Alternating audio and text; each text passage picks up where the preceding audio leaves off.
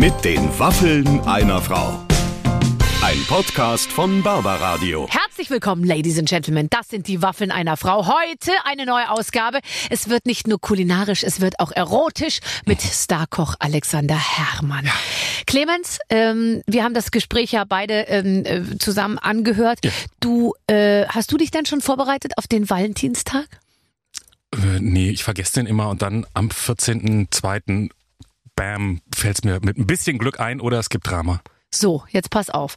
Du hast es ja jetzt gehört, es gibt so vieles, was mhm. man machen kann in der Vorbereitung, aber dann auch am Tag selbst, ja. um den Partner wirklich in Schwingung zu bringen. Alexander und ich, wir gehen gleich gemeinsam all die Dinge durch, die man machen mhm, sollte, mhm. aber wir reden auch über die Dinge, die man auf keinen Fall machen sollte. Stichwort Elefantenslip. Ich sag's einfach nur mal so. Ich habe viel gelernt. Ich habe viel gelernt. Also wer mehr wissen will, einfach reinhören. Außerdem erfahren wir, wie man unter Umständen 100 Jahre alt werden kann, mhm. denn Alexander Herrmann hat's drauf. Viel Spaß mit den Waffeln einer Frau. Er hat gerade gesagt, wenn er mich sieht, dann ist er on. Das ist beste Voraussetzung für unser Gespräch heute. Und ich bin sehr froh, dass es überhaupt geklappt hat, weil er hat mir gerade schon verraten, technische Ausstattung ist nicht seins. Alexander Herrmann ist in der Leitung. Guten Tag. Hallo, grüß dich. Ja, technisch. Also ich habe keinen Laptop. Weil es war ja so, ne, das, äh, zur Not reicht's ja, wenn Sie einen Laptop haben. So, ich habe doch keinen Laptop. ich, ich habe auch größtes Geheimnis, ich habe keine E-Mail-Adresse. das ist der größte Schutz in meinem Leben, keine eigene E-Mail-Adresse zu haben. Ich habe ein Büro in Würzberg, die Sabine mhm. sitzt da und die ist quasi meine lebende E-Mail-Adresse und die arbeitet das immer ab und ruft mich immer an, wenn was dringend ist oder sendet eine Sprachnachricht. Aber ich habe doch keinen Laptop. Aber jetzt mal ganz ehrlich, das ist ja der größte Luxus, den man haben kann. Besser geht's ja nicht. Mein Vater zum Beispiel, der, der war Musiker und ähm, der ist bis heute, hat ja noch nie an einem Computer gesessen. Der hat einfach, der guckt auf so einen Bildschirm und sagt, oh, das flackert aber, das ist mir unangenehm. Der weiß nicht, wie das ist. Das ist doch toll. Also es ist wirklich, es ist ein Seelenschutz muss ich echt sagen, weil also ich kommuniziere natürlich mit den mit meinem Führungsteam und so weiter, mit den ganzen Mitarbeitern wirklich kann man so sagen über Sprachnachrichten. Mhm. Sprachnachrichten haben halt den Vorteil, dass du natürlich Betonungen reinlegen kannst, die du bei einem Gestift, bei einem schriftlichen Text, das ist ja die Erfindung der Emojis, jeder liest ja den Text anders. Also wenn ich im Büro sitze und die Sabine liest mir eine E-Mail vor, ja. weil ich eben am anderen Ende vom Büro am Schreibtisch sitze, dann kann ich dir quasi innerhalb von wenigen Sekunden sagen, ob es vorher mit der Person, die die E-Mail verfasst hat, schon Zoff gab oder nicht. Bei den liest sie das anders. Deswegen bin ich so der Sprachnachricht-King und versuche auch äh, unter einer Minute zu bleiben. Ähm, aber es ist wirklich, wenn ich jetzt noch E-Mail hätte und es würde auf dem Handy immer so aufploppen, mhm. ich müsste es lesen. Das ist wie ein innerer Drang. Und deswegen äh, ist es wirklich eigentlich eher eine Schutzfunktion als Faulheit. Und sehr ungewöhnlich für, für einen Mann, weil Männer haben schon gerne so ein technisches Gerät in der Hand. Also vielleicht ist es jetzt ein bisschen Klischee, aber gucken so, wer fragt nach mir, wie läuft's, äh, wie stehen die Aktien, sage ich jetzt mal im übertragenen Sinne. Das ist toll, dass du das eigentlich von dir, von, von dir gibst und dich trotzdem als vollwertiges äh, Mitglied dieser männlichen Gesellschaft fühlst. Okay, weißt du, das ist der, der, Unterschied von denen, die du jetzt geredet hast, die fahren wahrscheinlich so, so Batterieautos, ja. ich habe heute gehört, Tesla hat irgendwie 94 Prozent Umsatzsteigerung oder, oder äh, äh, Autos gegenüber dem Vorjahr oder so verkauft und vier Milliarden mehr Gewinn. Ja. Und, und ich bin ja noch, ich bin ja erst noch am Umsteigen, noch kann ich ja, für mich ist es noch zu schwierig, weil ich ja, ja fast 70.000 Kilometer im Jahr, ja.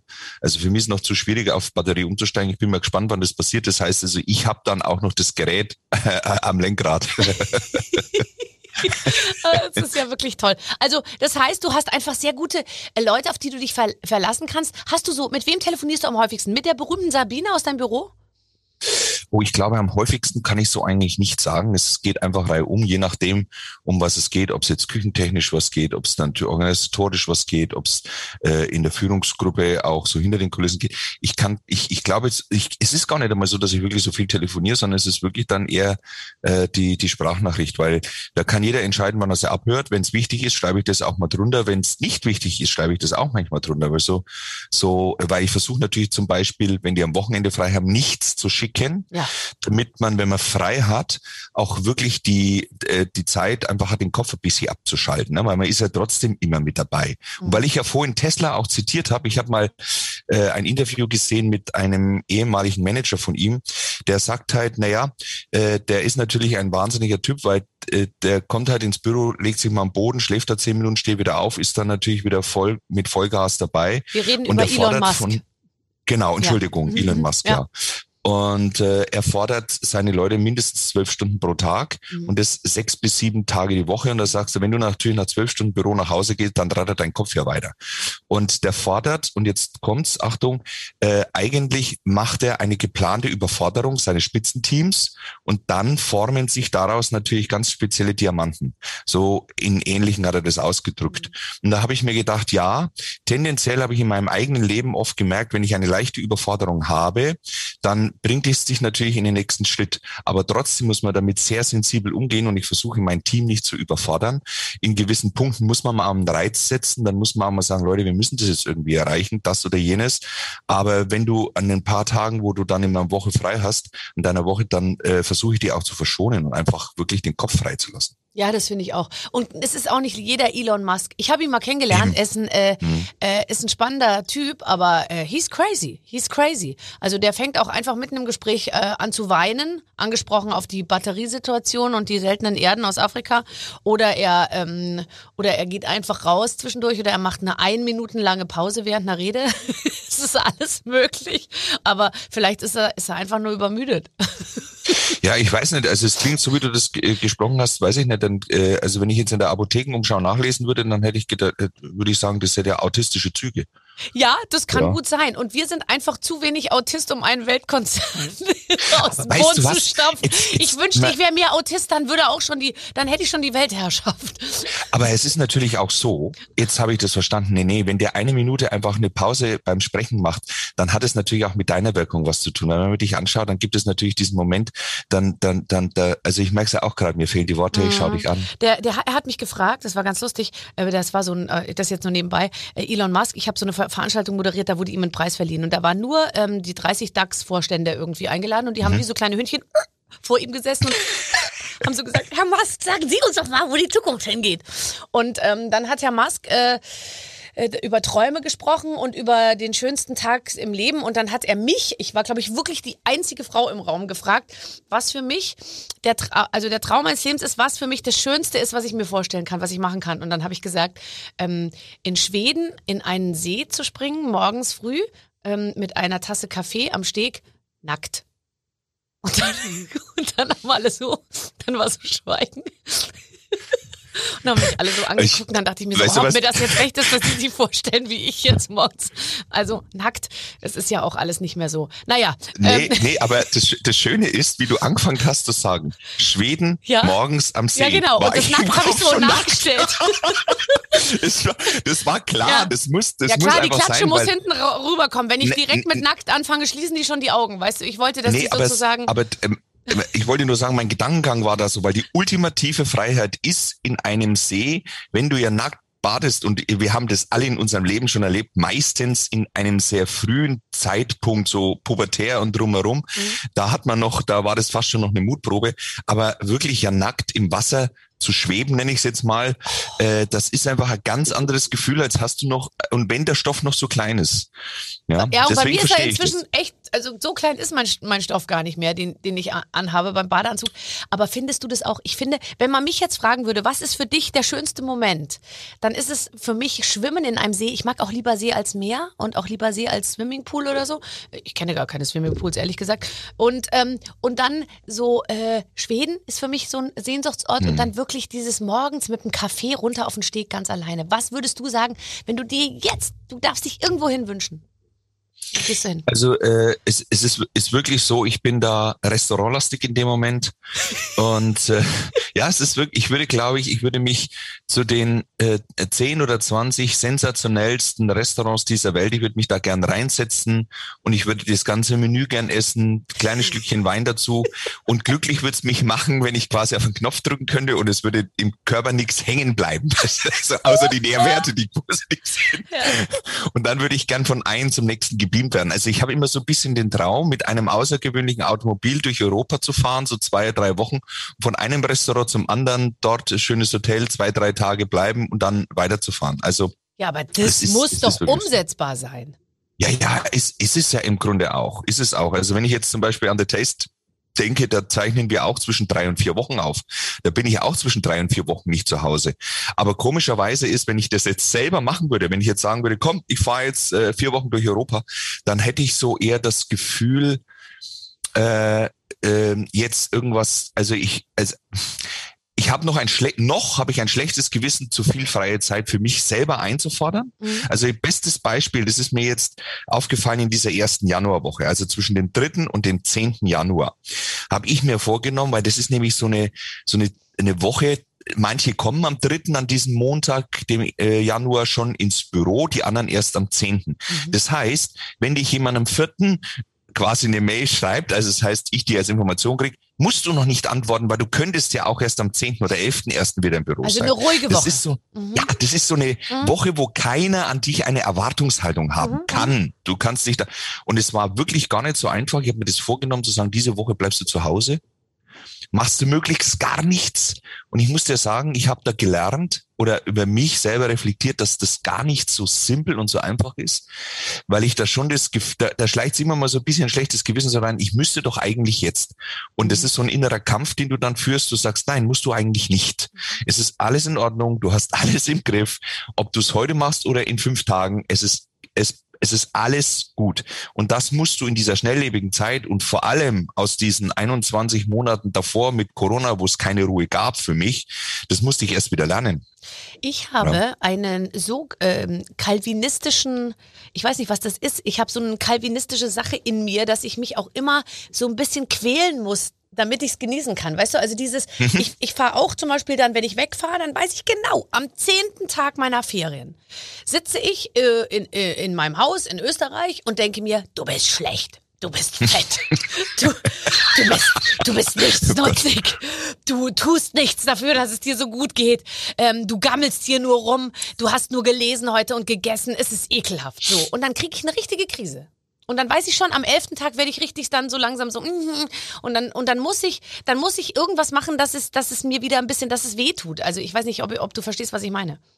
Ich bin total. Ich kann das zu 100 Prozent nachvollziehen. Das ist zum Beispiel auch so, ähm, das letzte Mal so drei Wochen am Stück Urlaub gemacht, habe ich wirklich so vor 28 Jahren oder so. Ich bin 1995 bin ich, ach Gott, ist ja noch länger her. 1995 bin ich nach Würzburg in elterlichen Betrieb quasi eingestiegen und mhm. seitdem habe ich keine drei Wochen mehr gemacht, ein bis zwei Wochen.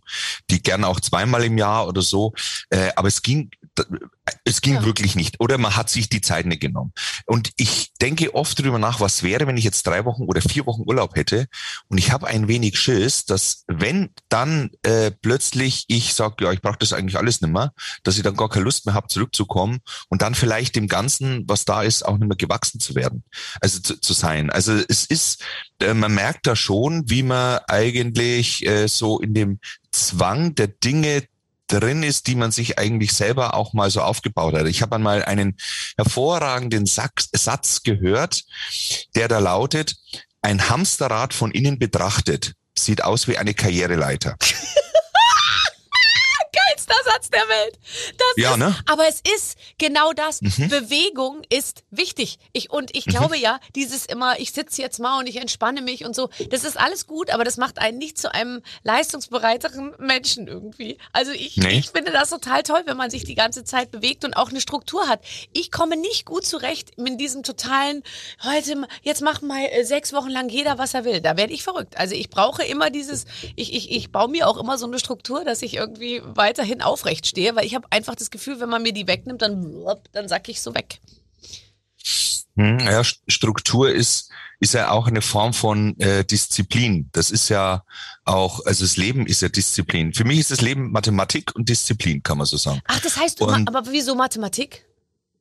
Naja, also jetzt mal ganz banal gesagt, wenn da irgendeiner einen vom RKI irgendeinen Wert berechnet, ist das schon Mathematik. Ja. Also ich finde, das Leben ist mehr Mathematik als Rechtschreibung. Ja. Also ich komme im Dreisatz besser durch durchs Leben, als wenn ich einen Rechtschreibfehler schreibe. Was ist nochmal der Dreisatz? Nur so. ganz kurz. Ich, ich hab's ja gleich. Wenn, mir, wenn du mir ein Stichwort also, sagst, weiß ich es gleich. Also, mhm. mhm.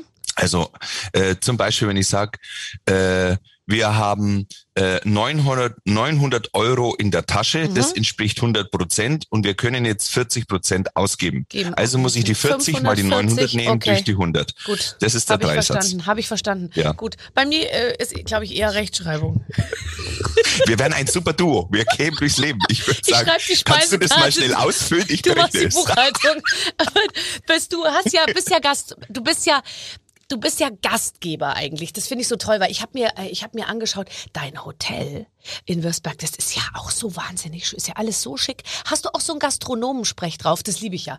Ähm, was sagt man? Du bist ja im Fränkischen, da kann man ja jetzt nicht rausgehen und sagen, Mai, schaut's mal her, morgen soll's schneien oder das Wetter bleibt schön die nächsten Tag oder so. Was die Leute halt immer so, was die Gastronomen immer in den Skiorten so sagen oder ähm, dieses ähm, Mai, schau, die Aussicht, das gibt's halt nur hier und so. Ha hast du auch solche Sätze?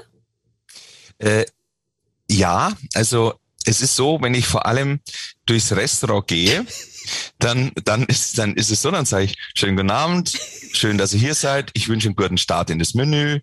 Hallo, herzlich willkommen, vielen Dank für den Besuch. Ja, ähm, und dann so, bei der dritte Tisch hört ja das, was ich bei den ersten Tischen Eben. auch gesagt habe. Dann sage ich immer schon, nee, ihr habt es, ihr habt es ja schon hab's ja gehört, schon schön, dass ihr gehört. da seid. Ihr wisst es zwar vielleicht nicht, aber wir leben davon. Und das, so, so gehe ich rum. Und wenn die Tische dann alle ein wenig ruhiger werden, dann, dann stelle ich mich auch mal in die Mitte und sage, na, jetzt kann ich euch alle auch gleichzeitig begrüßen. Herzlich willkommen noch einmal. Schon ein sehr schönes Kleid, alle natürlich. Also sowas in dieser Richtung. Aber es gibt ja einen Satz, muss ich wirklich sagen. Der ist ein internationaler und nationaler Standard, den, den du hast, wenn du bei Hotels eincheckst. Und wirklich, ich muss echt sagen, der macht mich äh, über die Jahre hinweg aggressiv. Ich hoffe, Sie hatten eine angenehme Anreise. Ja, genau. Das ist, wie kann man Ich- sowas fragen? Ich reg mich jedes Mal drüber auf. Haben wir darüber schon Ja. mal gesprochen? Habe ich schon mal gesagt? Ich rege mich jedes Mal darüber auf.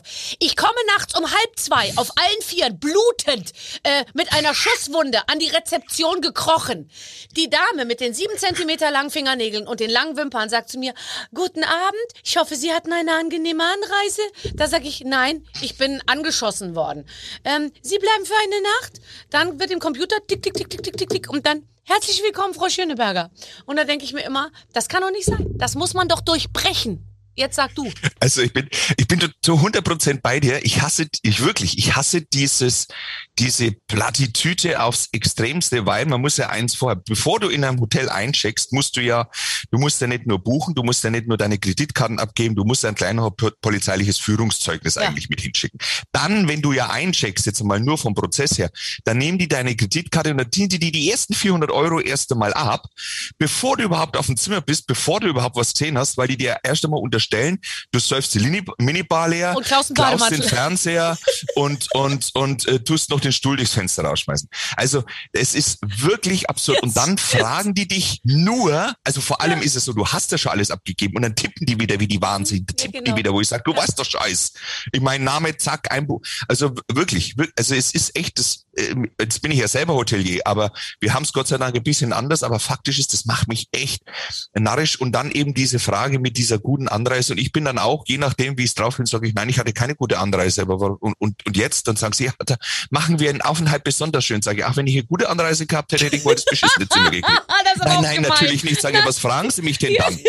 Ja, aber wir geben uns besonders Mühe. Ach so. Also diese Frage ist ja absurd. Also wenn wir beide jetzt bei Gucci irgendwo über die äh, in der Fußgängerzone reingehen würden, dann macht ja der Türsteher auch nicht auf und sagt, nun sind Sie gut über die Fußgängerzone gekommen, Ich sind wir in Hundekacker getreten. Ach Ja. Gott sei Dank sind Sie vorbeigekommen, du, dann herzlich du willkommen. triffst den, Oh. den Nagel auf den Kopf. Und für mich ist das eben, ich habe mich mal mit einem Fünf-Sterne-Hotelier unterhalten und er meinte, das gibt diesen Katalog, den musst du abfragen, um in diese Kategorie fünf Sterne irgendwie zu kommen, ja. Aber mir kannst du nicht erzählen. Also wenn ich da Nein. nachts ankomme, ja, und manchmal gehe ich auf die Rezeption zu und dann sage ich, guten Tag, mein Name ist Schöneberger, ich bleibe für eine Nacht und ich hatte eine angenehme Anreise. Dann sagt die zu mir, guten Abend. Hatten Sie eine, dann merkst du schon, dann ist sie total raus, weil, weil sie in ihrem Ja. Rhythmus unterbrochen ist, ja, oder eher, oder wie auch immer. Und deswegen, ich, ich, ich rege mich da auch richtig drüber auf, weil ich mir denke, das ist doch nicht, äh, das, das kann es doch nicht sein. Du musst doch die Menschen da abholen, wo sie sind. Und wenn ich nachts um halb zwei da einchecke und so, du hast Ja, genau klar. recht, du musst erst deine Kreditkarte geben. Das ist genauso wie wenn du bei der Versicherung anrufst und du musst 16 mal deine zwölfstellige ähm, Versicherungsnummer eingeben. Und das erste, was was der Typ dich fragt, wenn du endlich durchgeschaltet wirst, geben Sie bitte, sagen Sie mir Ihre zwölfstellige Versicherungsnummer. Sagst du, die habe ich bereits zwölfmal ins Display hier eingegeben jetzt irgendwie. Ja, Äh, deswegen die habe ich keine E-Mail. Ja, okay, du hast so recht, du hast so recht. Aber es ist, äh, es ist auch, jetzt, das Kuriose ist, vor 20 Jahren habe ich diesen Satz in Würzberg abgeschafft. Und du kannst dir vorstellen, im ersten Jahr, wirklich, wirklich äh, gewesen, haben wir Briefe, damals E-Mail vor 20 Jahren weniger, mehr Briefe, haben wir Briefe bekommen, wo sich Leute beschwert haben, dass sie beim Einchecken nicht mal gefragt wurden, ob sie eine gute Anreise hatten. Und da, da, ist mir echt der Kamm geschwollen. Ich meine, der Hintergrund, dass man natürlich mit dem Gast ins Gespräch kommen will, das verstehe ich ja. Aber es dann muss muss ich es halt anders gehen. anders machen. Ja, genau. Dann muss ich halt, wenn einer ankommt und das muss ich ein bisschen Tageszeiten technisch machen, jetzt komme Ja. ich nachmittags zum Beispiel an, dann muss ich sagen, wunderschön, herzlich willkommen, schön, dass Sie da sind. Äh, Von der Uhrzeit her könnten wir ein kleines Glas halt Begrüßungssekt trinken. Ja. Möchten Sie das haben? Weil Sie schauen eigentlich entspannt aus und das wird mir direkt gern so weitermachen. Genau. Und selbst wenn der hektisch ausschaut, kannst Ja. du sagen, ja. äh, der entspannende Moment, der als Sekt. Es gibt aber auch Kaffee, wenn Sie sagen, Sie brauchen noch was zu pullen. Und schon, hab, schon Ja, hast du ich was. weiß, du hast ja, also das gibt Millionen von Sätzen, aber dieser blöde Standardsatz, naja gut, okay, schließen Ja, wir das wir jetzt innerlich ab. Wir sind, wir, aber schön, dass wir uns, du kannst dich auch so richtig aufregen, gell? Vor allem über solche Voll. Sachen. Voll. Bist du, schreibst du manchmal rum? Aber du bist, Nee, glaube ich, ne, nicht. nee, gell, du bist ein, ich weißt du, wie du mir vorkommst? Du kommst mir nicht ganz so eitel vor wie die ganzen anderen Köche.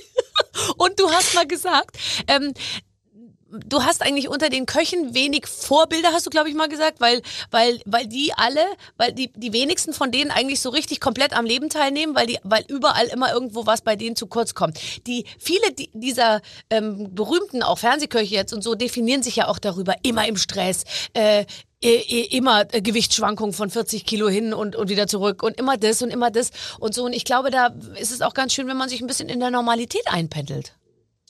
Naja, man muss vielleicht erstmal die DNA des Koches natürlich äh, analysieren. Ähm, und da, da fange ich jetzt mal wirklich an, damit man mal das versteht, was das auch für uns bedeutet, wenn wir kochen, was auf dem Teller servieren und dann wird es gegessen und dann sagt, dann spricht jemand darüber. Das ist ja jetzt mal der einfache Weg, ja. Äh, wenn du jetzt Du bist jetzt, ähm, äh, sag mal, äh, Schulkind, gehst sonntags zu Oma essen. Die Oma, das, ich weiß nicht, die meisten Omas, die ich kenne, kenne ein paar, die sagen immer, ach Gott, na, die Glöß, heute sind's nicht so gut geworden. Das Blaugrad, ach, ich weiß nicht. Und der Speck ist diesmal auch anders. Du hast es gegessen und es war immer sensationell. Aber die Omas haben immer so latent, dass sie sich für irgendwas entschuldigen, was gar nicht so ist. Richtig.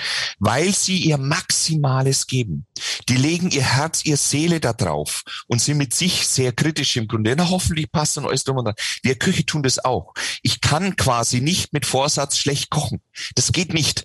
Ich mache immer in dem Moment das Maximale und dieses immer das Maximale machen. Also ich habe zum Beispiel, wie ich äh, vor 25 Jahren nach Hause gekommen bin, ich bin ja in, in, so einer, äh, in so einer Blase groß geworden. Das heißt, wenn du nur mit, mit äh, Mitarbeitern, Köchen und Co. zu tun hast, die ja immer so denken, immer das Maximale bringen zu wollen, immer mit der Leidenschaft alles zu tun. Und ich habe einfach ganz banal vor 25 Jahren fürs Hotel einen Maler engagiert und der musste was rausmalen. Und jetzt gehe ich natürlich davon aus, dass der den die geilste Wandfarbe dahin malt, wie man sich vorstellen kann. Und dann ist der weg, dann schaue ich hin, denke mir, was hat denn der da gemacht? Der hatte einfach keinen Bock. Ja.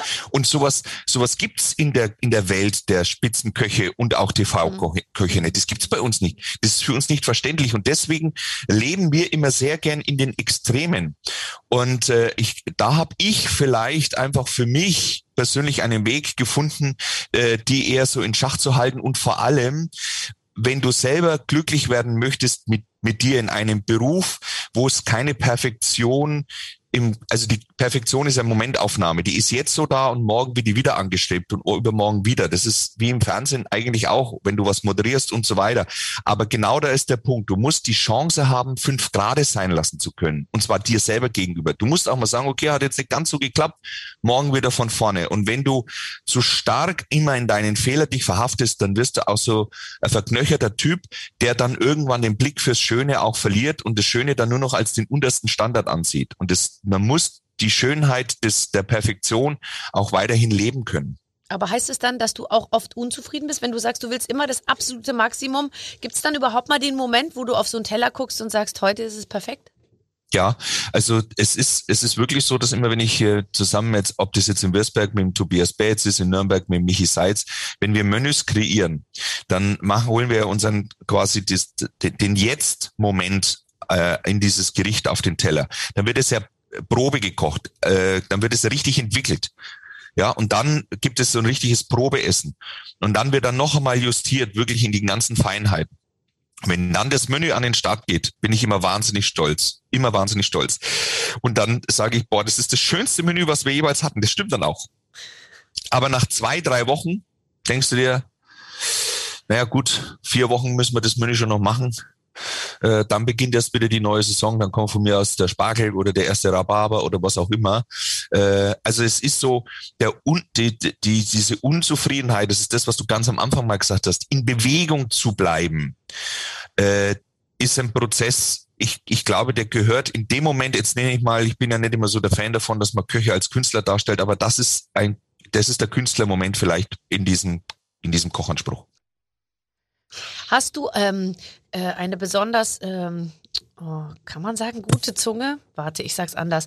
Äh, der, äh, der Love hat mir erzählt, der muss sich jedes Jahr einmal so richtig leer machen. Der fährt dann in so eine, in so eine Kur, um mhm. sich sozusagen wieder auf Null zu resetten, damit sein Geschmackssinn wieder äh, funktioniert. Und dann macht er so eine, weißt du, so, so, da lässt er alles so von sich, damit er danach wieder, wieder offen ist für, für, für, für Genuss und für Geschmack und auch, dass die Geschmacksknospen wieder funktionieren. Hast du das auch?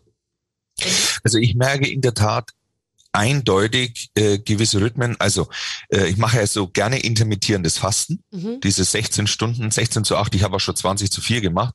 Ich, aber ich esse halt 20 Stunden und esse 4 nicht. Das ist das natürlich mal, mal 24.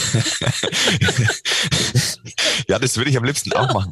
Aber das ist halt so, äh, ähm, wenn man zum zweiten Mal 25 geworden ist, dann geht das halt immer ganz so einfach, in meinem Fall jedenfalls. Nee, aber ich merke schon, also diese, diese, diese 16 Stunden nichts essen haben zwei Vorteile. Zum einen, ich habe mein, ich habe den Eindruck, mein Körper hat die Chance, ein bisschen innere Balance zu haben, aber es ist in der Tat so, äh, dass du schon durch so gewisse ähm, Pause für Geschmacksnerven, Hirn, Seele, äh, dass das schon, dass du dann in dem Moment anders schmeckst. Das merke ich schon. Ich merke zum Beispiel auch, jetzt habe ich im Oktober wieder das Laufen angefangen, ähm, Gott sei Dank. Und ich merke zum Beispiel schon auch, wenn ich so ein, zwei Tage laufe und bisschen mit allen anderen Einflüssen ein bisschen runterfahre, dass ich das, dass ich dann schon wieder so paar Nuancen besser schmecke. Aber entscheidend ist, ich glaube nicht, dass ich die bessere Zunge habe. Ich glaube, sie ist nur besser geschult. Also so Frauen zum Beispiel, ihr habt von, von Geburt auf an mehr Nervenzellen in, äh, in der Nase, ihr könnt also besser riechen. Also würde ich mich fragen, es müsste eigentlich, die weiblichen Sommeliers müssten die Männer eigentlich immer in den Schatten stellen. Aber ich glaube dann schon, dass es am Schluss die, die Schulung ist. Du kannst viel antrainieren und meine Zunge ist vielleicht eher trainiert oder ich bin bewusster mit dem, was ich schmecke. Ich sage immer äh, zu Männern, ähm, wenn man ein Sofa kauft, weißt du, ich habe mir schon ungefähr 40.000 Sofas in meinem Leben angeschaut und ich weiß deswegen, wie ein schönes Sofa aussieht der Mann, mit dem ich sonst so zu tun habe oder einkaufe, äh, also jetzt der Mann, also abstrakt gesehen, der geht dann halt gerne einfach irgendwo in ein Geschäft und sagt beim ersten Sofa, das ist super, das nehmen wir. Und das ist genau das, meine Zunge in Bezug auf Sofas ist einfach, weißt du, geschulter. Ich kann dann einfach sagen, nee, das nehmen wir nicht. Weil ich weiß, ja, weil, es gibt noch was man, Besseres. Weil wenn man an Kord dran leckt, dann ist es nicht so schön als, als, als einem cognacfarbenen Leder. Aber ich verstehe das total. Ja. Es ist ja immer so, um Dinge im, im Leben zu begreifen, geht es natürlich banal um Wissen, aber oft geht es um das, um das Warum.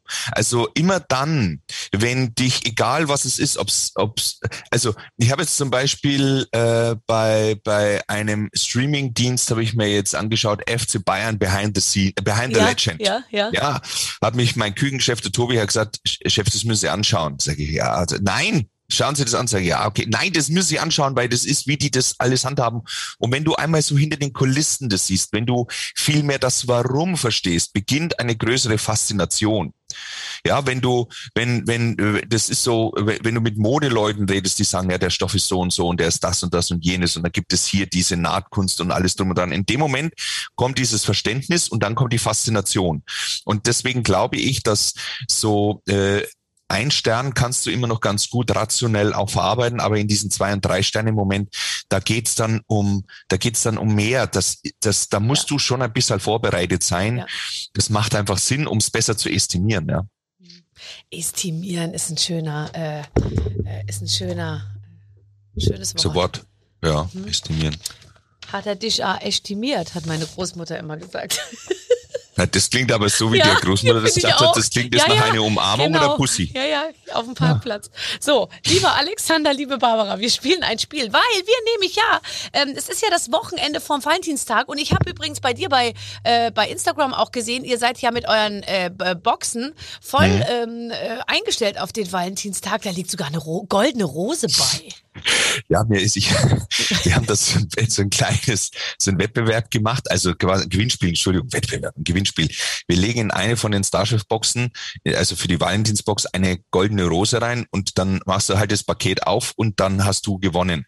Weil letztes Jahr, es ist wirklich, es war wirklich, also wir haben letztes Jahr die Boxen gepackt und eine der Damen, eine der Jüngeren, die die Boxen gepackt hat, hat wirklich ihren Verlobungsring verloren. Es war der in irgendeiner Box drin.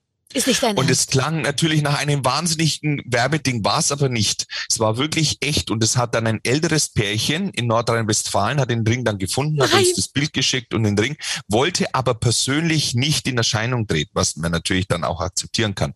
Und jetzt haben wir uns dieses Jahr gedacht, legen wir halt eine Rose rein und damit so wenig schöner ist eine goldene Rose.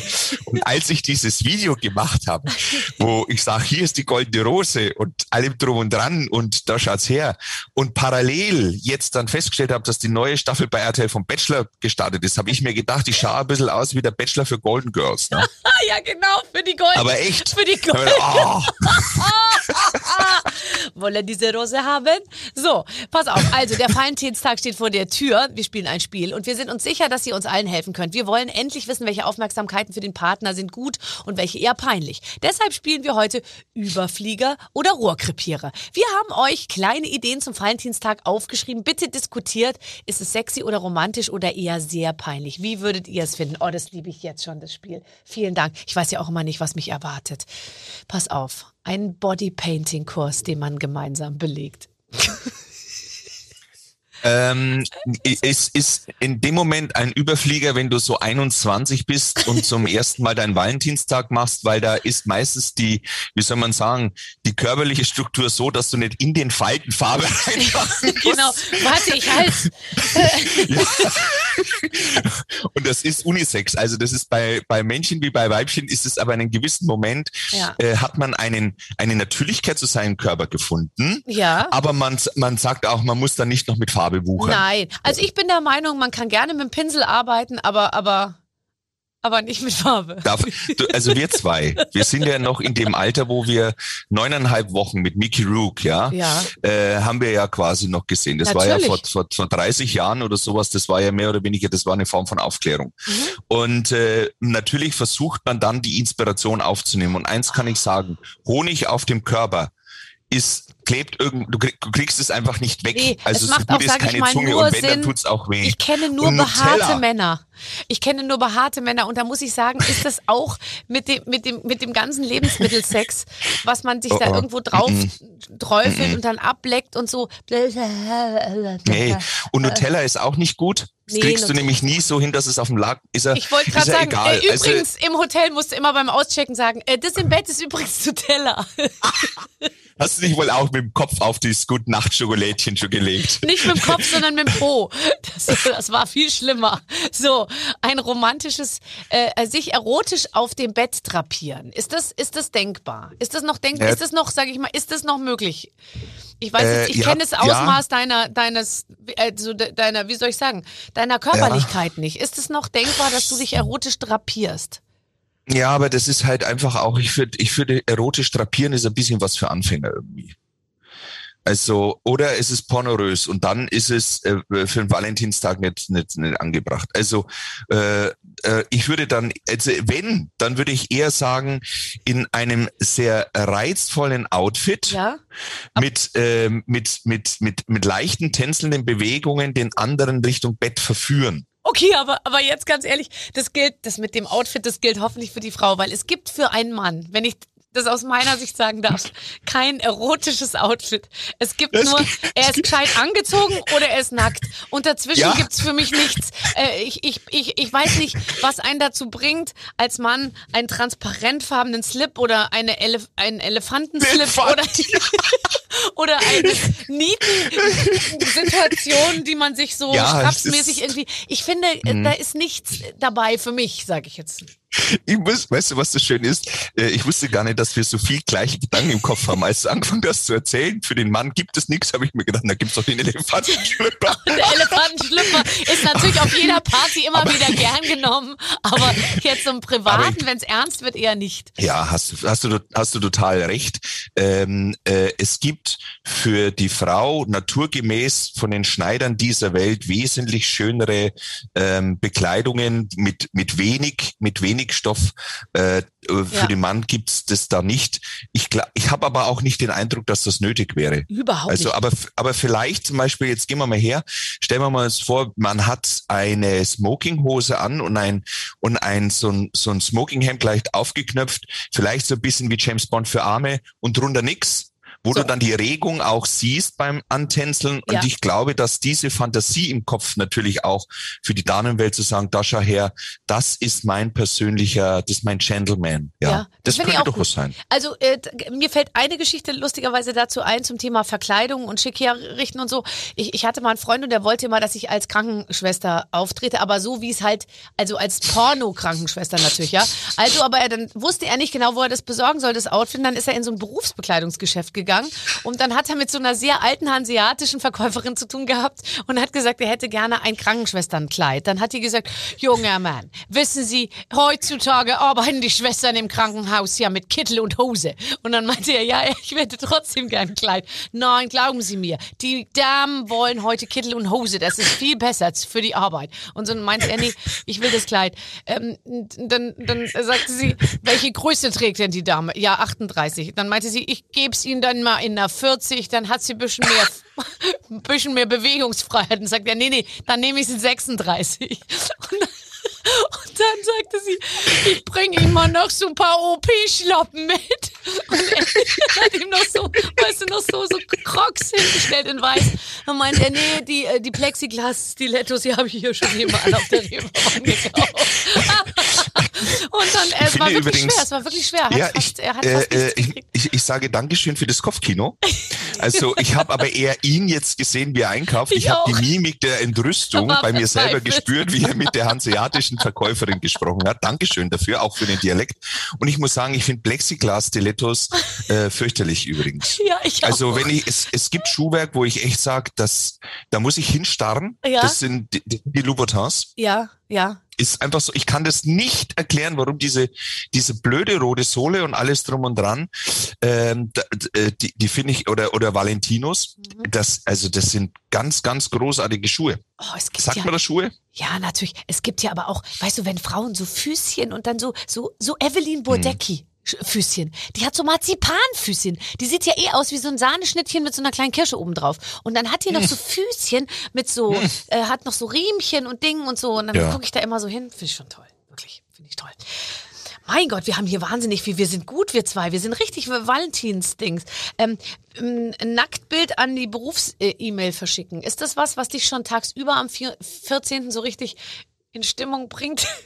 Wenn das so. Ah, du hast ja keine E-Mail. Siehst du, das fällt weg bei dir. Ja, aber da- also Also ich, ich, ich weiß, ich weiß es nicht. Also die äh, finde ich Nacktbilder, naja schon, aber ich habe jetzt gar nicht drüber nachgedacht, dass ich eins machen sollte. Weil das ist ja, Männer dürfen das ja nicht. Das ist, nennt man Dickpick, glaube ich, ne? Ja, also aber man auch muss ja nicht gleich zwischen die Beine fotografieren. Man Ja, kann was ja soll denn so der Mann dann? Ja, das ist aber genau der Punkt. das offene also Smokinghemd die schon mal erogenen, anteasen die, vielleicht. er- die erogenen Zonen einer Frau Ja. sind wirklich, also wenn du es so sehen möchtest und vor allem bildlich darzustellen, bitte, ja, Mhm. die gehen ja wirklich von, von der, von der großen Zehe bis hoch, ich sage mal, selbst Nacken, Hals, Frisur, alles. Also es gibt vielleicht au- außer der Armbeuge fällt mir jetzt nichts ein, Und was der man Mann? nicht gut fotografiert. und ja, der Mann? Ich frag, ich weiß es nicht. Äh, Du kannst das selber dein Internet fotografieren. Überleg einmal, wie das, das schaut doch unwürdig aus. Ja, aber ich meine, Und ich versuche das auch regelmäßig. Da muss man braucht halt lange Versuche. Also man muss sich schon mal so zwei, drei Stunden Zeit nehmen, bis man Also dann die Sache so beleuchtet und in Szene gesetzt hat, dass man sagt, jetzt kann ich es abschicken. Ja, ja, naja. Also ich, ich, ich sag mal, ich finde äh, erotisches Bildmaterial durchaus, also ist eine Option, wenn man gelernt hat, mit der Kamera und den eigenen Körper umzugehen. Auch für Fortgeschrittene. Du bist sehr, sehr lustig. Okay, ähm, ähm, dem, warte mal, eingetragen. Oh, ein- oh Gott, getragenes Schlagsahne und Schokosauce im Bett. Nee, das haben wir schon Na, besprochen. Das machen wir nicht, der Alexander und ich. Das Nee. machen wir nicht. Nee. Nee. Ähm, pass auf, lass, ich wollte noch mal ein bisschen mit dir ähm, äh, darüber sprechen, dass du, ähm, du hast ja, ähm, und das äh, schlägt sich ja auch in deinem neuen Buch äh, wieder, weil es einfach gesünder ist. Du hast, du hast ja das Wissen darüber, wie wir alle 100 Jahre alt werden können, wenn wir uns richtig ernähren. Ja. Ja, das ist die, die Oma. Meine Oma wurde ja 104. Die ist im November 2019 bei uns im, quasi in ihrem Zimmer im Hotel, hat ein eigenes Zimmer logischerweise gehabt, ist die auch wieder friedlich eingeschlafen. Also ich hielte das für einen wunderbaren Evolutionsmoment. Sie ist in dem Haus geboren, im Ersten Weltkrieg kann man sagen, und ist in diesem Haus gegangen und dann auch noch Gott sei Dank vor Corona, weil die hätte diese Schließungen von dem Hotel, diesen Lockdown, das hätte die mit 105 dann nicht mehr verstanden. Die hätte jeden Tag gesagt, was ist los? Also ich glaube, die hätte dann äh, halbe Kriegsängste oder sowas wieder gehabt. Also das ist, das ging für sie wirklich alles toll aus. Und die Oma hat äh, hat ganz anders irgendwie sehr diszipliniert gelebt. Die hat früh sehr viel gefrühstückt, ganze Körner quasi vom Brot gegessen und dann hat sie ein bisschen Mittag gegessen bei den Mitarbeitern, hat nie Nudeln gegessen, weil die hat immer gesagt, ein Mehlquatsch, das isst sie nicht. Hat nachmittags hat sie einen Käsekuchen gegessen, aber nur oben die Quarkschicht, nicht zum Beispiel den Boden. Äh, und dann hat sie sich in den letzten Jahren hat sie sich immer ein bisschen Cognac in die Sahne mit reingerührt. Wenn es dazu gegessen hat, habe ich mir gedacht, na so kann man sich das Leben auch schön essen, hat sie recht. Und abends hat die diszipliniert immer äh, also zwei Gläser Rotwein getrunken. Mhm. Es durfte aber nachgeschenkt werden. Also sie hat schon ein bisschen die, die Lücke genommen und hat sich dann fünf so Kartoffelchips und fünf diese Erdnüsse in Knusperschicht abzählen lassen und da waren die an der Bar gesessen und hat das gegessen. Sehr asketisch hat die gelebt. Vielleicht muss man sagen, dass sie dann, wie sie so 90 wurde, hat sie immer halb Rotwein, halb Sekt getrunken abends, zwei Oh. Gläser und mit, und mit halb 100 Rotwein, halb Sekt, gemischt. ja, ja, da, Darf das nennt sich kalte Ente. Das ist ein, das ist eine Bohle aus den, weiß ich nicht, die, Ja, das, die, die 50ern. nennt sich kalte Ente. Ja, okay. Aber es hat, es ist gar nicht so schlimm. Das ist wie, weil wenn du der, wenn der Sekt ein bisschen süßlich ist in Rotwein rein, dann, äh, dann, dann geht es sogar. Aber äh, Mai, man hat halt den Eindruck, man verhunzt. Aber viel spannender war, ab 100 hat sie sich gedacht, jetzt macht es mal ein wenig Zünder. Und dann hat die rote Betesaft mit Sekt getrunken. Und das kannst du, da musst du 100 werden, weil das kannst du nicht trinken, weil das schmeckt ja wie vergoren. Also das war, das war wirklich, also das ist äh, Respekt. Und aus diesem Moment, ich habe das mal so analysiert, was die Oma gemacht hat, dass die früher einen Sauerkrautsaft getrunken hat. Der ist für den Darm einfach wahnsinnig gut. Die ist immer jeden Tag spazieren gegangen. Und da habe ich mir gedacht, äh, das, was ich mit intermittierenden Fasten und so weiter alles mache, diese Askete, Askete, äh, äh, asketisches äh, as, asket, asketischer Ah, Moment, wie ja. sagt man das? Askese. Askese, Dankeschön. Die einzubauen, hat die ja gelebt. Ja. Und so bin ich dann hergegangen und mir gedacht, na dann machen wir halt auch mal was und analysieren das ein bisschen für einen, also ich für mich selber und habe dann ein paar Rezepte zusammen gemacht, die quasi äh, äh, vielleicht helfen, ein bisschen gesünder zu bleiben. So, und äh, die, das ist ja im Prinzip, ich sage jetzt mal, theoretisch haben wir es ja drauf, oder? Also theoretisch ist ja jetzt ernährungsmäßig keine Überraschung mehr äh, mhm. in der Forschung zu erwarten, weil wir wissen ja jetzt eigentlich, was uns gut tut. Gab es trotzdem die ein oder andere ja, Überraschung oder Entdeckung, die du gemacht hast, die, die, die, die dich noch mal, äh, die dir nochmal ein bisschen was beigebracht hat? Ja, entscheidend ist natürlich, dass diese ganzen, also dass, dass das Superfood Gedöns, um es mal so zu sagen, was man über eine Acai-Beere und so weiter, wie es alle heißt, dass das nicht notwendig ist. Also ich glaube, was mir erst in den letzten zwei Jahren, wie ich mit dem Buch zu tun hat, eigentlich bewusster geworden ist, ist wirklich diese Fermentation, also der Sauerkrautsaft, den die Oma früh getrunken hat. Äh, da ist halt äh, so viel von diesem Mikrobiom und so weiter drin, das einfach für den, das ist so, für die Darmgesundheit gut ist. Und die macht relativ viel Sinn. Also ich habe mir wirklich so vor paar Jahren über Magen-Darm-Trakt als als habe ich mir keine Gedanken gemacht. Das, für mich war das halt, wie soll man sagen, der Ausgang. Ja. Aber eigentlich ist es äh, ähm, ist es natürlich ein wahnsinnig also wahnsinnig intelligenter, intelligenter Moment. Es gibt ja die somatische Intelligenz, hat man ja immer gesagt. Also es gibt doch diese, diese Erzählungen, dass früher Kinder an die Tafel gegangen sind, haben sich die grüne Kreide genommen und haben da reingebissen. Das ist jetzt ein bisschen her, so 50 Jahre vielleicht, würde ich mal sagen. Da gab es noch Kreide. Äh, das hat damit was zu tun, dass sie eisenhaltig war. Und äh, der Darm weiß, was dir fehlt und, und, und sendet, sendet es dir. Hirn. Deswegen gibt es ja auch, genau. sagt man ja auch immer, lass die Kinder, wenn die halt die ersten vier mhm. Jahre nur das und das essen wollen, dann, dann soll man sie es auch lassen, weil die das dann brauchen. Ja, man muss nur aufpassen. Durch industrielle zubereitete Nahrung verlierst du diese, diesen ja, okay. Zugang zur okay. eigenen somatischen Intelligenz. Also du solltest frisch kochen und, und äh, es ist letztendlich immer der Schlüssel dazu, dieses selber kochen, frisch kochen ist leider so, das ist das Einfachste und ist auch das Beste. Dann bleibt ja nämlich diese, dieser Bezug zwischen quasi Darmschlauheit und, und Hirn, die bleibt in dieser Achse erhalten. Und das habe ich eben in der Fermentation noch mal ein bisschen gefunden, also Stichwort Sauerkrautsaft. Muss man aber schauen, dass man einen hat, der nicht unbedingt gleich so durchpasteurisiert ist, dass da halt auch nichts mehr drin ist. So, äh, okay, also das heißt, der Darm ist mitunter schlauer als als, als der, wenn man es gut macht, sollte der Darm schlauer sein als der Mensch, der, der noch mit dranhängt. Ja. Mit der Fermentation, was ist, was ist, was ist das jetzt nochmal mit der Fermentation? Was ist die Fermentation im Sauerkrautsaft? Naja, wenn du, wenn du jetzt zum Beispiel, Fermentation ist nichts anderes, als wenn du jetzt Weißkraut schnetzelst mhm. in feine Streifen, dann gibst du ja ein bisschen an Salz mit dran, knetest es einmal durch und dann lässt du ja quasi über die, über die Mikrobakterien, die da sind, fängt es an zu reifen. Also sprich, wird Sauerkraut.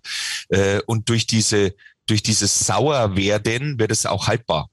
Ja, ja, ja, ja. Und, und, und diese Mikrobakterien, die da drin sind, die sind wahnsinnig gut äh, als Ernährung für die Bakterien im, Im, im Darm. Darmtrakt. Also um das einfach zu sprechen. Ich mache also wenn du Fasssauerkraut kaufst, ja? Fasssauerkraut kaufen, das nochmal einkochen, bisschen essen, pff, ist einfach gut.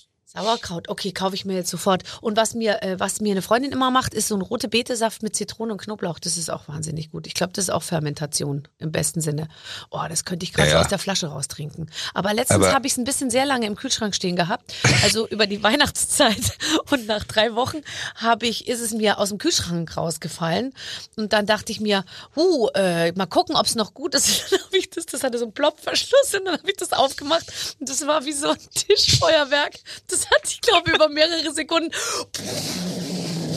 in pinkem Strahl durch die gesamte Küche äh, gespritzt. Ich war danach, das war wie in so einem schlechten Film.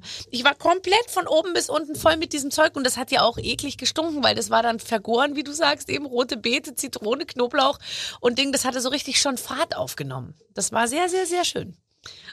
Ja, das ist das das und äh, da kann man eigentlich nicht viel dazu sagen, außer dass ich natürlich in dem Moment diesen vergorenen Knoblauch rieche. Mm, und auch, und, ja. und äh, ja, ja also Knoblauch nix, soll ja sehr gesund sein, aber da ist zum Beispiel war ja schön pink. War schön immerhin war ja pink. pink. Ja, eben. Ja. Ähm, na gut, also das heißt, äh, sich, sich ein bisschen, aber ich meine letztendlich, es ist genau das, was wir alle wissen und was ja aber auch immer wieder Spaß so. macht, sich von der neuen Seite eigentlich wieder äh, zuzuführen und auch irgendwie sich durchzulesen und auch ähm, ins Leben zu integrieren. Halt, äh, keep it simple, äh, hör auf dein, hör auf dich und so und, und, und stopf dich nicht zu mit irgendwelchem künstlichen äh, Zeug. Dann ist es irgendwie letztendlich, sind wir auf einem guten Weg. Ja, es ist, äh, es steht auf den Produkten, die du kaufst, alles drauf. Also die Kohlenhydrate, die, die Eiweiß, Fettzeug, also äh, die Kalorien. Zum Beispiel ist diese Ampel mit äh, Gelb, Grün, Rot und so weiter auf den Produkten, die halte ich für nicht den richtigen Weg. Denn äh, also diese Ampel zählt ja quasi Fett, Zucker, Salz und so weiter, ja. Mhm. Und wenn da viel davon drin ist, ist es rot. Wenn ich jetzt, wenn die Oma jetzt zu Hause Vanillekipferl packt, ja, also, oder sagen wir mal Plätzle, und da machen wir jetzt äh, einfach von mir aus Ei, Mehl, Butter, Zucker rein. Ja, Wenn die, Ampel die das das mhm. ist das, die Ampel sowas von rot, aber es gibt halt einen Unterschied. Die Oma kauft halt ein Gutsmehl, die kauft vielleicht eine Weidemilch, eine, eine, eine Weidemilchbutter, die kauft vielleicht einen Rohrzucker, die hat vielleicht vom Freilaufen dem Huhn das Ei. Und das ist ein ganz, ist was ganz anderes. Mhm. Ähm, und das, und, und deswegen ist diese Ernährungsampel im, im Supermarkt, finde ich, irreführend, weil die nicht auf die Qualität der Produkte eingeht. Und es gibt halt einen Unterschied zwischen Fett und Fett. Das ist einfach so. Ja. Ja, ja. ja da hast du recht. Ähm, wolltest du, äh, wollt, wolltest du Koch werden oder musstest du, weil, weil du, weil du, weil du da so reingeboren warst und weil du irgendwie dachtest, okay, gut, das ist jetzt alles da, dann gehe ich da rein, weil es eine Traditionsgeschichte war bei euch? Nee, also ich wollte erst Tierarzt werden. Mein Vater war ja Jäger, wir haben einen Jagdhund gehabt. Und ich war so sechs, sieben Jahre und der Hund und ich, wir waren so eine Einheit. Und ich wollte, deswegen wollte ich natürlich Tierarzt werden. Und, und dann hat er mal genießt und da habe ich gedacht, er hat Schnupfen. Mhm. In meiner ersten Anamnese habe ich den dann mit Eukalyptussalbe die Brust eingeschmiert. Gut, gut, das gut. hat er auch gut gefunden, weil das schön streicheln ist. Aber mit den Dämpfen war das natürlich nicht so gut. Da war er ein bisschen aufgeregt, durch die Wohnung ist er gesprungen. Habe ich ja gedacht, ich bin der erste Wunderheiler. Und dann kam zufällig mein Vater. Dann hat der Hund die Not-OP in der Badewanne bekommen. Und äh, dann hat er damals gesagt, ich hätte jetzt schon mehr Talent, Schnitzel zu panieren als Hunde zu heilen. und dann wurde ich, später wollte ich mal Rambo werden. Und Jedi-Ritter äh, auch. Wolltest du nicht auch Jedi-Ritter ja, werden? Ja, natürlich, aber ja. Äh, keine Ausbildungsstelle, ne? Nichts. Du kriegst kein, nee. nichts. Gerade in Franken ist ja, als Jedi-Ritter hat ja. man es da schwer, ja. Ja, und die dunkle Seite der Macht haben wir in Bayern auch. Also ich hätte alles äh, offen, aber keine Chance. Und ich wollte Rambo werden, weil ich den Film gesehen habe, aber vor allem auch, wir hatten ja durch die Hofer Filmfestspiele so internationale Stars da wie Udo Jürgens oder Gitte und auch Schauspieler und so weiter. Und das war schon auch James Last mit der ganzen Band Yeses Maria. Äh, äh, da, da war schon so auch, äh, ich weiß nicht, warum ich dann Rennfahrer werden wollte, aber äh, also Schlagersänger wollte ich nie werden, aber Rennfahrer. Ich weiß gar nicht, wie das in den zusammen. Ja, weil die immer so mit, mit so Wahnsinnsautos kamen. Naja, also das ist ja jetzt klar. Das ja. ist ja schon mal klar. Also, aber hat, du hattest schon den Drang nach oben, oder? Also das äh, ist ja oft so, dass die Leute dann. Äh, schon, schon so ein bisschen nach oben schielen. Gibt ja auch welche, die haben keinen Bock auf die erste Reihe, aber du warst schon der Typ, der gesagt hat, okay, ich stelle mich auch mal nach vorne und, und, und führe was vor, mach was oder tu irgendwas und werde dann dafür auch entsprechend gelobt und gratifiziert. Also was jetzt, was jetzt, was ich jetzt sage, muss man richtig verstehen, sonst wirkt es total überheblich. Mhm. Und so soll es überhaupt nicht rüberkommen. Das ist die Natürlichkeit, wie ich aufgewachsen bin. Ich bin im Hotel aufgewachsen. Das heißt, Bühne. Ähm, äh, bitte? Bühne. Hotel ist ja, Bühne. Ja. Genau. Ohne dass ich das ja wahrgenommen habe. Also man hat mich, wie ich sechs oder sieben Jahre war, schon an Tisch zwölf hingeschickt. Geh mal dahin, das sind gute Freunde von deinem Vater. Wenn alle Gäste, die im Haus waren, ob das äh, damals Fürst Bismarck war oder äh, damals mit dem weißen Lamborghini gekommen, Wahnsinn. Oh. Äh, völlig egal, welcher, welcher Gast da war, Baron Oppenheim und so weiter. Ich war quasi immer der Sohn ja schon vom, vom Chef und so weiter. Das heißt, ich war automatisch schon beobachtet, ohne dass ich das jemals mitbekommen habe. Das Personal, die Mitarbeiter, ich war beobachtet. Wenn ich zum Bäcker über den Marktplatz gegangen bin, wurde ich beobachtet. Das heißt, es war schon immer so, äh, dass das eine, eine, eine, das war natürlich für mich, dass wenn wir in Würzberg, ich mit meinen Jungs irgendwas angestellt habe, mich hat man halt gekannt. Und das habe ich äh, nie als hinderlich, schlimm oder irgendetwas verstanden. Aber genauso, deswegen war auch Fernsehen für mich, dass man eine Außenwirkung hat und dass man erkannt wurde, ein völlig, ja, okay, ich wurde schon immer von wildfremden Menschen angesprochen. Und wenn man das jetzt so sagt, dann denkt man, was ist das für überheblicher Knopf, als wäre das alles selbstverständlich für ihn. Nein, so ist es natürlich nicht gemeint, aber ich bin in dem Umfeld der Wahrnehmung meiner Person aufgewachsen und deswegen habe ich auch keine Probleme damit, damit umzugehen. Mhm. Ja, aber du bist eben, also es war ja für dich eine, eine also du, du bist, im Prinzip warst du auf der Schiene von Anfang an, weil zum Beispiel, ich habe letztens mit Frank Rosin geredet und der hat gesagt, äh, ich wollte immer mit einem Aktenkoffer äh, rumlaufen und wollte auf dieser Bundesstraße, die bei ihm vor der Tür rumgeht, da wollte er mit einem eigenen Auto drauf entlangfahren in die Zukunft sozusagen. Also der hatte so eine Vorstellung. Das war jetzt bei dir nicht so, sondern du warst im Prinzip, du, du warst am, warst von Anfang an eigentlich da dabei. Ja, irgendwie schon. Und es ist, ähm, ja, es, es wird ja halt, mein, mein, mein äh, äh Vater damals, ähm, wenn man wirklich in die 80er zurückgeht, da war das Posthotel in Würzberg. Puh, der Erbprinz von Ettlingen war damals noch auf dieser Augenhöhe, später dann noch Flams Posthotel. Also wir waren innerhalb Deutschlands, wir waren schon ein bisschen dabei. Und äh, dementsprechend ist es natürlich so, dass du ja auch siehst, wenn Leute reinkommen, wie die, also man ist ja zu zu den Gastronomen gegangen oder zu dem Hotelier und das war ja damals noch von Seiten Hoteliers Gastronom ein bisschen unterwürfig. Das war ja noch dieses mehr bisschen dieses Dienen, aber es ging schon um eine ganz spezielle Aufmerksamkeit zwischen quasi, nennen wir es mal, Hotelier und seinem Gast, ja. Mhm. Ähm, was hast du dir vorgenommen für dieses Jahr? Wird es ein gutes Jahr? Also ich weiß, dass es anstrengend wird, aber Warum? das ist es irgendwie immer. Mhm. Ähm, ja, ich habe es, es gibt ein, in der Tat einen Paradigmenwechsel, der hat eigentlich jetzt letztes Jahr stattgefunden. Das hat was mit dem 50. zu tun, weil ich sage jetzt, ich habe jetzt noch 10, 15 Jahre, dann muss also alles soweit abbezahlt sein, weil dann kannst du nicht noch einmal ein neues Fass aufmachen. Das, das geht nicht, ja. Und äh, in diesen Jahren von denen, wo ich 30 war, bis, sagen wir mal, 49, haben wir, was Würzberg und Nürnberg so angeht, immer auch gern mal das Wort Visionen benutzt. Also wir haben ein bisschen an Visionen gearbeitet.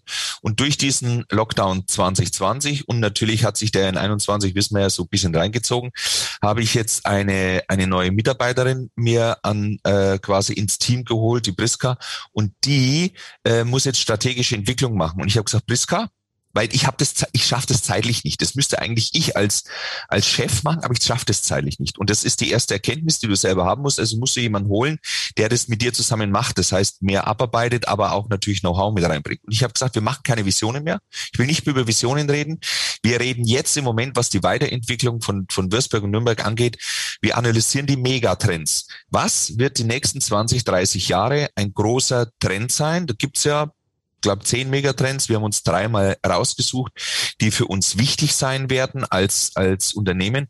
Und das wird jetzt für dieses Jahr wahnsinnig spannend, weil wir das Strategiepapier entwickeln, damit wir für die nächsten Jahre einfach da in, eben in die nächste ja, in diese nächste Ebene, in diese Entwicklung reingehen können, weil ein Team braucht auch immer ein Ziel. Mhm. Ja, das ist mhm. ganz wichtig, weil sonst, sonst äh, weißt du nicht in deinem täglichen Handeln, an welchen äh, Leitplanken des Unternehmerischen oder des Tuns selber kannst du dich orientieren. Ja, und das, das wird, deswegen freue ich mich auf dieses Jahr, wie wir jetzt einfach mal sagen, ganz knallhart analysiert, das sind die Megatrends, die setzen wir um. Wenn wir jetzt sagen, in unserer Jugend war ja, sag ich mal, das italienische Essen jetzt so das, das, das, das, äh, das Maßgebende und dann wurde es irgendwann vielleicht mal das asiatische und dann war es die Fusion Food und so. Was glaubst du, äh, wenn wir jetzt nur was das, was das kulinarische angeht, wenn wir da so in die Zukunft gucken, was glaubst du, wird da der Trend? Also das, was in der Spitzengastronomie vor allem immer als Vorreiter passiert, ist immer ein Spiegelbild der Gesellschaft auch. Ja, also ähm, ich gehe jetzt mal nicht so, so, so weit zurück, aber als die Globalisierung begonnen hat, äh, ist plötzlich die Avantgarde-Küche der Spanier so wichtig gewesen. Und da haben wir dann auch mit verschiedenen Texturen versucht, zum Beispiel aus Melonen, äh, haben wir dann Kügelchen hergestellt, die aussahen wie Saiblingskaviar. Also das und und äh, dann kam ja durch die Globalisierung, die ja alle an den Arbeitsplätzen und so weiter stattgefunden hat, kam ja plötzlich die Gegenbewegung, also dieses wieder Heimat verstehen. Ne? Also ich denke auch nur so an die WM, die wir damals in Deutschland und so weiter hatten. Und damit kam ja diese Regionalisierung wieder rein. Ja. Und und man, und warum ist der japanische Stil, es geht gar nicht ums Produkt allein, sondern der japanische Stil im Moment so, so en vogue? Oder wenn ich noch vor fünf, sechs Jahren ist man hergegangen und hat etwas fantasievoller auch kreiert und gegessen. Das macht man heute nicht mehr. Also heute bleibt der Klassiker, bleibt mehr der Klassiker. Er bleibt sehr ehrlich, sehr geradlinig, aber wird natürlich mit neuen Techniken auch in die neue geschmackliche Ebene gebracht. Und parallel gibt's diese Einflüsse der Klarheit der japanischen Küche. Und jetzt sage ich mal ganz einfach, äh, wir kommen im Moment mit der Welt doch alle miteinander nicht mehr zurecht. Also du weißt nicht mehr, was ist richtig, was ist falsch. Du verstehst nicht, warum, äh, wie, wie konnte sowas wie ein Erdogan, äh, du verstehst es nicht. Ein Trump, du verstehst es nicht. Ein Brexit, du verstehst es nicht. Du verstehst eigentlich die Welt nicht mehr und alles, was du tust, hat immer irgendwas Fehlerbehaftetes. Also wenn ich sage, ich fahre jetzt zum Beispiel nach Hamburg, dann denke ich drüber nach, hättest du eigentlich ein E-Auto schon haben sollen. Gleichzeitig, wenn ich ein E-Auto habe, es gibt kein richtig mehr. Genau. Es gibt nur noch ein bisschen falsch, total falsch und mega falsch. Ja. Und genau deshalb, wenn die Leute zum Essen gehen, die Klarheit der japanischen Küche mhm. lässt dir quasi keine Rätsel. Du bekommst etwas eindeutig und klar zu sehen. Du kannst es eindeutig und klar schmecken. Ein Klassiker wie von der Oma ist eindeutig und klar. Du möchtest dann nicht nochmal bei ja, Himmel und Erd nochmal Vanillezwiebeln mit drin haben. Du willst keine Vanille mehr. Du möchtest es eindeutig und klar. Du möchtest etwas haben, das dir Sicherheit, Stabilität gibt. Also das heißt, die weiter oder die das Spiegelbild der, der, der Küchen war schon immer davon geprägt, wie es gesellschaftlich gerade aussieht. Und deswegen kann ich noch nicht genau sagen, wo es hingeht, ja. außer dass ich jetzt glaube, dass wir noch keinen Wechsel haben werden. Äh, wir, wir, die, die Leute wollen verstehen, was sie essen. Sie brauchen noch so deutlicher dieses Warum oder das Storytelling beim Essen mit dabei, damit sie möglichst viel estimieren können. Sie wollen wissen, was sie tun. Sie wollen ein moralisch auch ein gutes Gefühl haben, dass Glaube wenn ich, ich jetzt da ja, was zunehmend. esse, mhm. möchte ich es ich möchte das Gefühl haben, ich habe jetzt das auch das Richtige getan. Ja. Das ist zum Beispiel in Würzberg so. Ich glaube, wir haben, ich würde sagen, äh, fast 90 Prozent aller Dinge, die wir anbieten, äh, kommen aus Franken. Wir machen unsere Sojasauce selber. Also mit fränkischen Sojabohnen und Getreide machen wir seit einem Jahr im Keller unsere Sojasoßen selber. Also das heißt, äh, wenn du das dann isst, gibt es dir ein, ein Gefühl, ja, jetzt ist ja. erstmal alles richtig. Ja, genau. Und dann muss es dir diese Klarheit, diese Nachvollziehbarkeit geben, dass du sagst, ja, also nicht lost in space, sondern ganz bei dir. Das ist die beste Zusammenfassung, die ich mir überhaupt nur vorstelle. Wirklich, das war jetzt richtig, das war wie ein, das war fast ein, das war fast ein akademischer Exkurs. Das meine ich im Ernst. Du weißt du was? Vielen Dank. Ähm, mhm. da, äh, ähm, das Gespräch mit dir war wie ein japanisches Essen. Äh, alles richtig und äh, mit einem guten Gefühl raus. und macht nicht schwer, macht nicht müde, macht nicht schwer. Äh. Also ich, ich danke dir von Herzen für dieses Gespräch. äh, es, es, es ist ja einfach so, ich muss, ich muss zugeben, dass ich ja äh, zum Beispiel ganz speziell was Podcasts und so weiter angeht, äh, ich mag dieses Medium, ich mag das wirklich, ich mag Radio wahnsinnig gerne, weil du einfach dadurch, dass du ja wenig siehst, sondern viel hörst, so viel Bilder im Kopf entstehen lassen kannst. Und es gibt nur ganz wenige Personen, auf die ich mich wahnsinnig freue und immer schon gedacht habe, na wann bin ich endlich dran? Und eine davon bist natürlich du. Ja, na, jetzt bist du dran. Ich verehre jetzt. dich schon immer, schon immer, weil äh, das, was du mitbringst, es hat so viel Einzigartigkeit, hat so viel Fröhlichkeit, hat so viel Schönes. Und ich meine es jetzt nicht nur allein auf die Optik reduziert, sondern vom Herzen, von deiner Laune, von deiner Art und Weise, dass ich dass ich ganz klar sage, du bist eine der wahrscheinlich spektakulärsten Damen, die ich in meinen Jahrzehnten äh, wirklich erleben durfte. Dankeschön, dass ich dabei bin. Und das war ein bisschen Valentinstag übrigens. Ich wollte ein bisschen auch sagen, wie man es am Valentinstag macht. Ganz und jetzt genau. gehen wir Sofa kaufen. Was hältst du davon? Jetzt kaufen wir so. Wir zwei sind uns ja in allem einig. Und dann ziehe ich mir das Krankenschwesternkostüm an und du knackst uh. dir dein uh. Smokinghemd auf. Wir haben einen Plan, Ladies ja. and Gentlemen. Alexander Herrmann. Vielen Dank. So, ich gehe jetzt gleich mal rote Betesaft mit Sekt mischen mhm. und stoßen wir gemeinsam an. Und dann, Clemens, für dich ist es ja nicht mehr so lang, ja. sind wir bald 100. Die drei Jahre schaffe ich noch. Die schaffe ich noch. Ich freue mich wahnsinnig, ähm, dass ihr zugehört habt und ich kann euch versprechen, in der nächsten Woche geht's munter weiter hier mit einer neuen Ausgabe. Wer sich interessiert für, für, für das, was ich beruflich mache, dem empfehle ich einfach mal auf unserer Plattform ein bisschen zu schmökern. Da gibt's nämlich jede Menge lustiger Gespräche zu entdecken. Vielen Dank fürs Zuhören. Tschüss. Mit den Waffeln einer Frau. Ein Podcast von Barbaradio. Das Radio von Barbara Schöneberger. In der Barbaradio App und im Web. barbaradio.de